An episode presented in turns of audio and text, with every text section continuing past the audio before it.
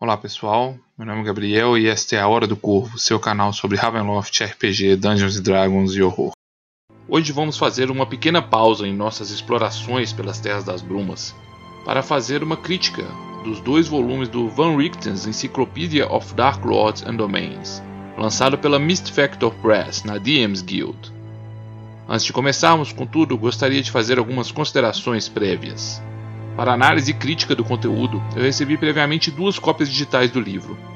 Esclareço que, além das cópias digitais encaminhadas, esta crítica e análise não é de forma alguma patrocinada pelos editores ou autores do produto. Para melhor analisarmos o conteúdo dos livros, eu vou dividir a análise nos seguintes tópicos. O que é o Van Richten's Encyclopedia of Dark Lords and Domains? O Van Richten's Encyclopedia of Dark Lords and Domains é um livro publicado pela Mist Factor Press, uma editora formada por entusiastas e fãs do cenário de Ravenloft, que publica conteúdo para DM's Guild voltado para o cenário de Ravenloft. Os livros se propõem a ser um compilado de todos os domínios e lotes sombrios que já existiram para o cenário de campanha de Ravenloft, anteriormente ao reboot promovido pelo Van Richten Guide to Ravenloft e abarca todas as edições de Dungeons Dragons, incluindo elementos da versão da Barovia apresentada pela aventura Maldição de Estrade. O livro também apresenta fichas e estatísticas para todos os Lords Sombrios, e adaptam elementos como magias, criaturas e itens do cenário clássico para a quinta edição, promovendo uma verdadeira adaptação e transição do material clássico para a atual edição e sistema de Dungeons Dragons. Cada volume possui quase 400 páginas, e os dois volumes somam quase 800 páginas de material, e eles estão disponíveis em sua versão física ou digital. Embora, por fotografias, eu veja que os livros físicos são impressionantes em tamanho e acabamento, e parecem fazer bonito em qualquer estante ou coleção, a presente avaliação considera apenas os livros em formato digital, aos quais tive acesso para a presente crítica. Para quem é este livro? Os livros do Van Richten's Encyclopedia of Dark Lords and Domains se propõem a ser, em sua maior parte, uma adaptação fidedigna do cenário clássico de Ravenloft para a atual edição de Dungeons Dragons.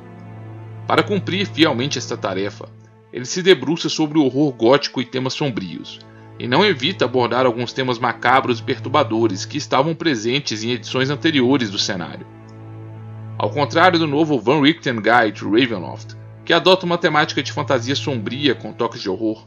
Estes livros têm como propósito resgatar a vertente de horror gótico apresentada em produtos anteriores do cenário. Os livros têm em seu início um alerta de conteúdo potencialmente perturbador e informa que os assuntos tratados nestes tomos, embora tratados com cuidado e respeito, podem ser motivo de desconforto em algumas mesas, e que seu uso deve ser objeto de debate entre narradores e jogadores. Em razão dos temas abordados neste livro, entendo que ele não é um livro destinado a crianças, e acredito que será melhor aproveitado por mestres e jogadores que já tenham alguma maturidade ou ao menos familiaridade com temas de horror. Considerando o conteúdo apresentado nesses dois livros, que apresentam em detalhes os domínios e posteriormente seus respectivos lotes sombrios, entendo que são livros destinados principalmente a narradores o livro não apresenta novas classes e opções para a criação de personagens, e jogadores que pretendem ter a experiência de experimentar os horrores do cenário clássico de Ravenloft terão uma melhor experiência em desvelar esses horrores diretamente através das aventuras, ao invés de descobrir os segredos e horrores que os aguardam antes de estarem em jogo.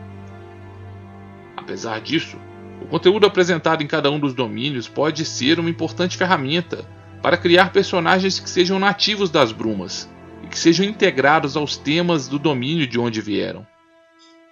Por fim, é preciso destacar que este livro não se dedica a adaptar nenhum elemento do Van Richten Guide to Ravenloft. Isso não significa, contudo, que este livro não possa ser um excelente meio de apresentar o cenário clássico de Ravenloft para novos exploradores das brumas. Em nenhum momento este livro tem a intenção de antagonizar os fãs ou autores do novo cenário de Ravenloft apresentado pelo Van Richten Guide to Ravenloft.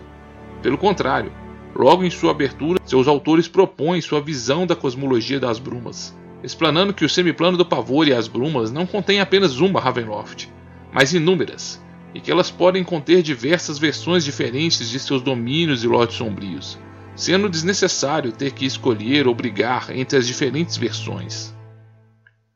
Assim, ao meu ver, este é um livro para leitores maduros, especialmente para narradores que desejam conhecer e narrar no cenário clássico de Ravenloft, mas pode servir também como uma porta de acesso a jogadores novos e antigos que desejam explorar as brumas em busca das origens e mistérios do cenário de Ravenloft em edições passadas. Apresentação e direção de arte. Os dois volumes do Van Richten's Encyclopedia são diagramados e apresentados com elementos que remetem imediatamente ao tom mais sombrio e gótico que o cenário de Ravenloft clássico buscava evocar. Em direto contraste com o Van Richten Guide to Ravenloft, este livro se afasta da fantasia heróica da quinta edição e dos tons pastéis e vibrantes que costumeiramente podem ser vistos nos produtos da quinta edição de Dungeons Dragons. A diagramação das páginas é feita em tons escuros e cinzas, que emulam uma moldura feita pelas próprias brumas e evocam os tons mais sombrios do cenário. Além da borda das páginas, existem elementos que remetem imediatamente à formatação de livros em edições mais antigas dos produtos de Ravenloft, como as bordas vermelhas para o texto e para os destaques de citações, que abrem cada domínio e descrição de lote sombrio. Os livros buscam resgatar a identidade visual da antiga linha do cenário e sucedem em invocar o clima gótico e a nostalgia nos antigos leitores. Pessoalmente, eu gostei bastante do estilo adotado, ainda que por vezes possa ser cansativo aos olhos do leitor, especialmente considerando os longos parágrafos e blocos de texto contidos nesses volumes massivos. A direção de arte do livro também busca trazer de volta a estética da antiga linha de produto do cenário, trazendo artes mais evocativas e perturbadoras, sejam elas em preto e branco ou coloridas. Eu gosto bastante da arte da capa de ambos os livros.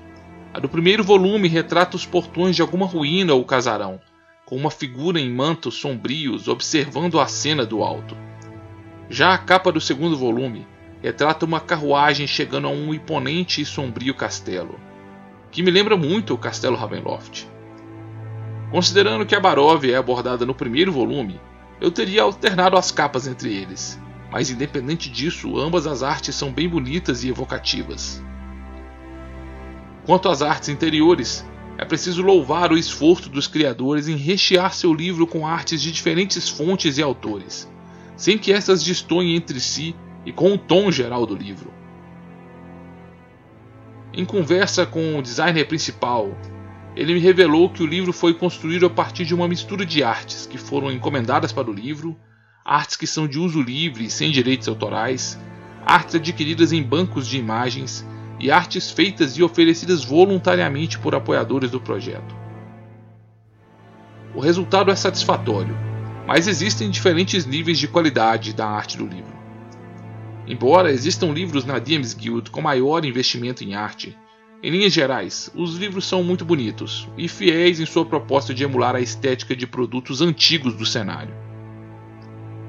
Cada novo domínio é apresentado e precedido por uma arte de página inteira e em cores, que se relaciona ao tema principal a ser explorado naquele domínio.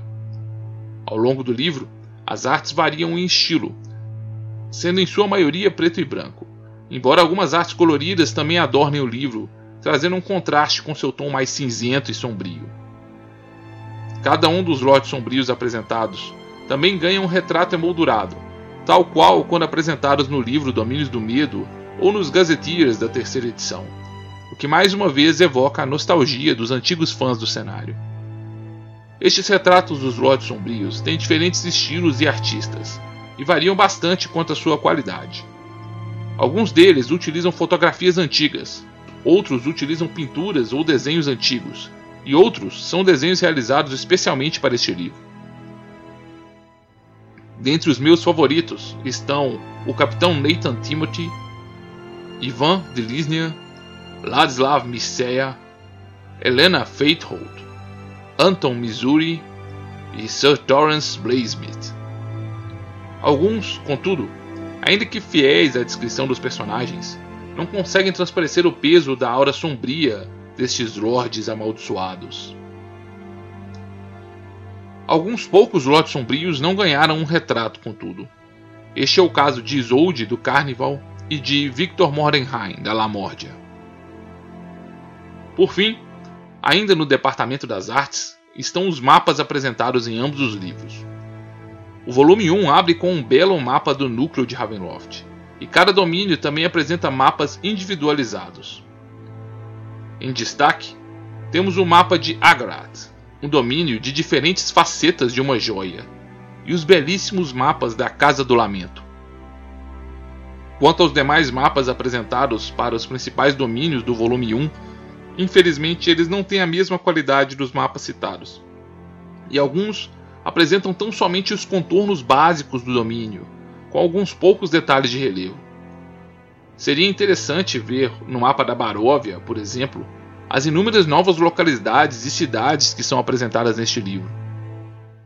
Já o segundo volume apresenta mapas de diferentes fontes, e no geral são mais claros e detalhados que os apresentados no primeiro volume. Ainda que exista uma considerável variação de estilos nestes mapas, eles são belos e de mais fácil leitura e compreensão do que os apresentados no primeiro volume. O resultado final da apresentação e direção de arte do livro me surpreendeu positivamente e se mantém consistente quanto ao tom e à proposta do material apresentado.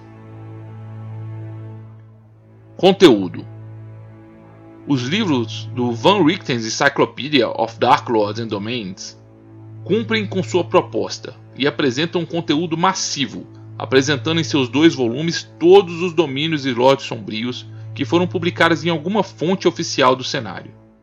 O primeiro volume é dedicado aos domínios contidos no núcleo do cenário e abordam todos os domínios de seu continente, assim como do Mar das Aflições e Mar Noturno. Além disso, apresentam também os domínios itinerantes, que mudam constantemente de localidade. O segundo volume apresenta os domínios contidos em aglomerados e ilhas, além da Terra dos Pesadelos, domínios ligados à Terra Gótica e os domínios apresentados durante a quarta edição de Dungeons and Dragons. Ambos os livros apresentam ainda um apêndice final, onde são apresentados monstros, NPCs, itens e feitiços, todos adaptados para a quinta edição de Dungeons and Dragons. É preciso louvar os esforços dos criadores deste material em compilar e apresentar informações sobre todos os domínios e lotes sombrios do cenário de Ravenloft, desde o início da publicação do cenário até a aventura Maldição de Strade, abarcando de certa forma todas as edições do jogo de Dungeons Dragons.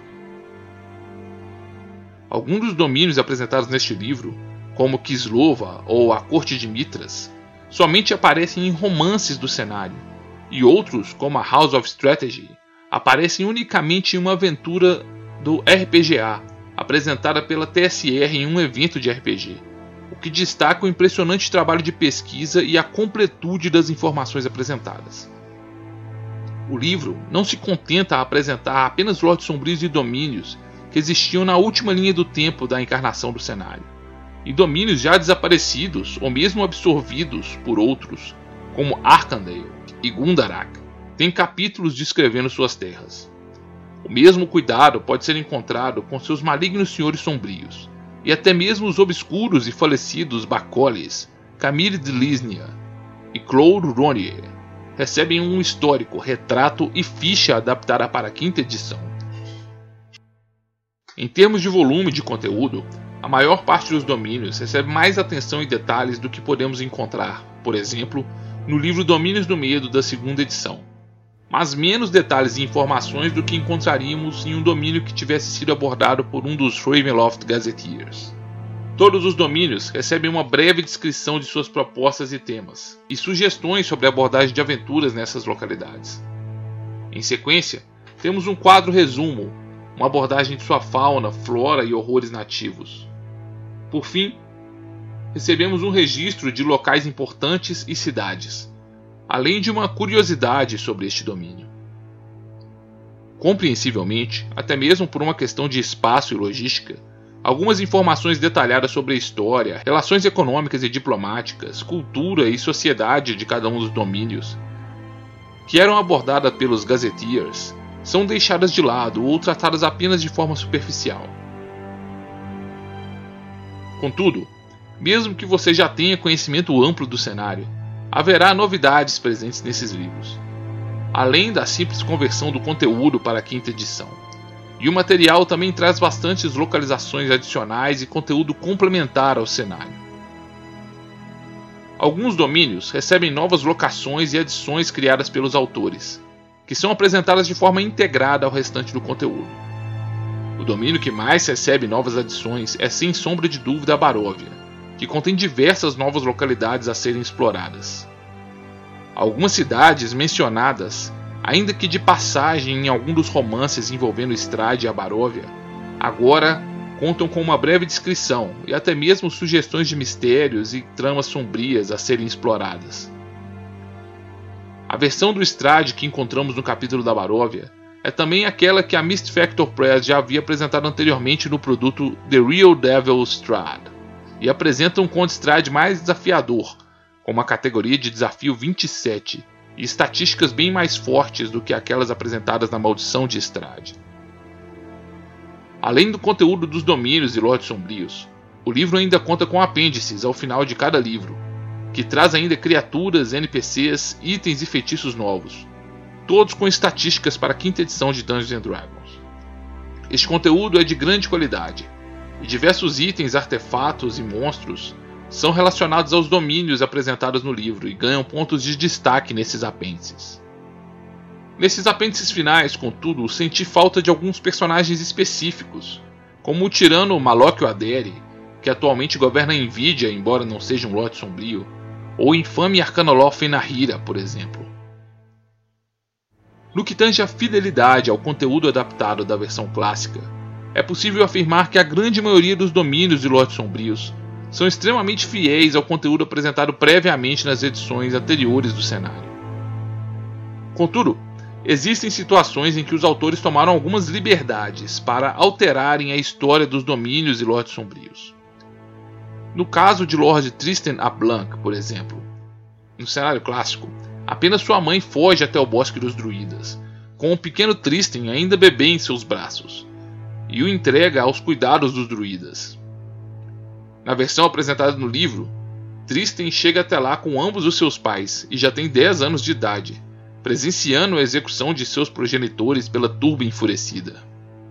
Em outros casos, os autores fizeram ligeiras alterações e acresceram a história de Lordes Sombrios que antes não tinham seu passado detalhado.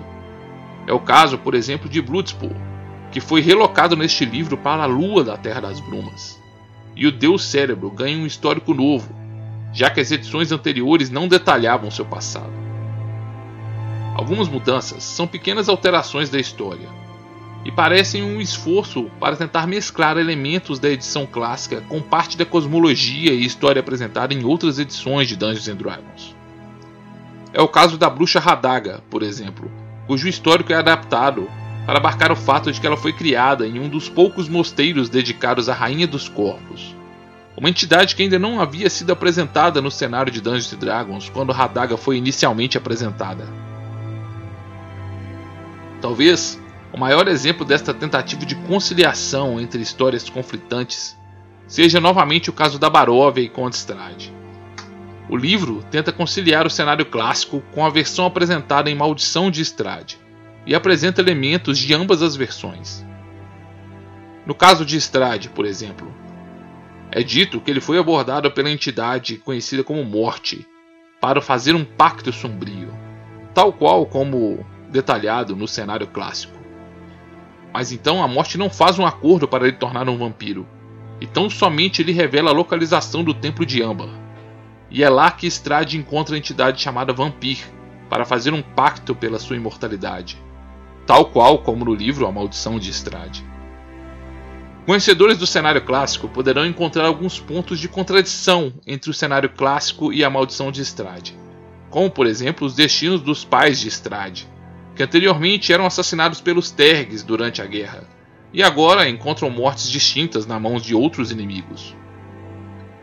Apesar deste contexto destoar um pouco da proposta de fidelidade ao cenário clássico apresentada na descrição de outros domínios, é compreensível que seja feita uma tentativa de aproximação do livro com a maldição de Estrade.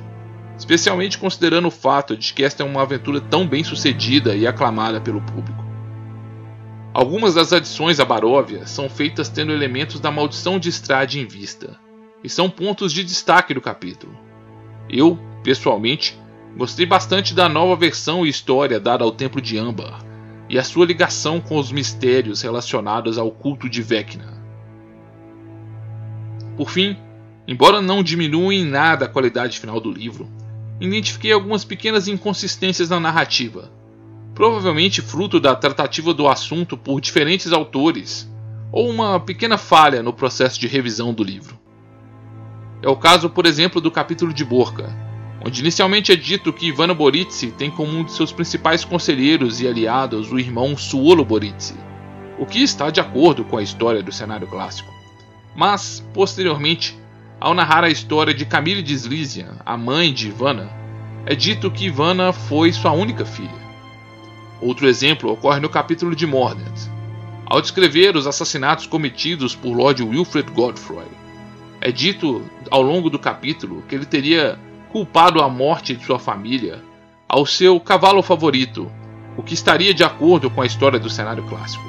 Ao descrever o passado de Lord Godfrey como personagem, é dito que ele culpou um de seus servos pelo crime. Estas pequenas discrepâncias e incongruências, contudo, certamente são insignificantes perto do volume do conteúdo apresentado, e os dois livros do Van Richten's Encyclopedia of Dark Lords and Domains se destacam pela qualidade das informações que apresentam aos leitores. Conclusão: Os dois livros do Van Richten's Encyclopedia of Dark Lords and Domains atualizam para a quinta edição o cenário clássico de Ravenloft em toda sua glória. Mais do que uma simples adaptação de regras, estes livros têm um alto grau de fidelidade ao conteúdo clássico do cenário de Ravenloft, seja quanto à sua tonalidade gótica e conteúdo macabro, seja quanto à história de seus personagens e domínios. Retratando de forma concisa e organizada todos os domínios e lotes sombrios lançados em fontes oficiais do cenário, desde a aventura I6 Ravenloft em 1983 até a Maldição de Estrade lançada em 2016, estes dois volumes se apresentam como uma fonte definitiva para conhecer e pesquisar os amaldiçoados senhores sombrios e suas prisões nas brumas. Este projeto começou a ser realizado há mais de dois anos por fãs dedicados do cenário, que gostariam de ver encerrado o hiato de quase 15 anos sem um produto oficial que detalhasse o cenário de campanha de Ravenloft. A chegada do Van Richten Guide to Ravenloft em meio ao curso desse projeto e sua total reformulação do cenário para a quinta edição de Dungeons Dragons apenas reforçou a necessidade deste livro para atender os fãs que ansiavam por rever a Terra das Brumas em sua original vertente de horror gótico. Embora não seja perfeito, os livros são indispensáveis para aqueles que pretendem jogar o cenário clássico de Ravenloft no sistema da quinta edição de Dungeons and Dragons. E mesmo para jogadores e narradores de longa data, os livros se apresentam como ferramentas valiosas para conhecer e pesquisar os horrores das brumas. Estes livros são um trabalho feito por fãs apaixonados pelo cenário cuja obsessão pelas brumas já os tragou para esta prisão interminável de aventuras góticas e sombrias. Eles agora estendem este convite para outros exploradores, para que venham também se perder nas brumas de Ravenloft. Um último comentário que não poderia deixar de fazer para os fãs brasileiros, contudo, é que, para a maior parte de nossa comunidade, esse conteúdo infelizmente será um pouco inacessível. A primeira barreira é a linguística, eis que dificilmente esses volumes ganharão versões traduzidas para o português. A segunda barreira, mesmo para aqueles que falam a língua inglesa, é o custo, já que a versão digital de cada livro individualmente custa cerca de 30 dólares na DMs Guild, o que pode se mostrar bastante dispendioso no contexto atual da desvalorização do real. Para aqueles que podem superar essas barreiras, estes livros serão sem sombra de dúvida uma excelente adição à sua coleção. E para aqueles que ainda não possuem os meios de acessar esse conteúdo, juntem-se a nós e acompanhem o Hour of the Raven para desvelar os mistérios das brumas e do cenário de Ravenloft. Junte-se a nós, inscreva-se neste canal e ative as notificações, e vamos juntos continuar nossa exploração pelas brumas de Ravenloft. E em nosso próximo episódio, iniciaremos nossos estudos sobre os fantasmas.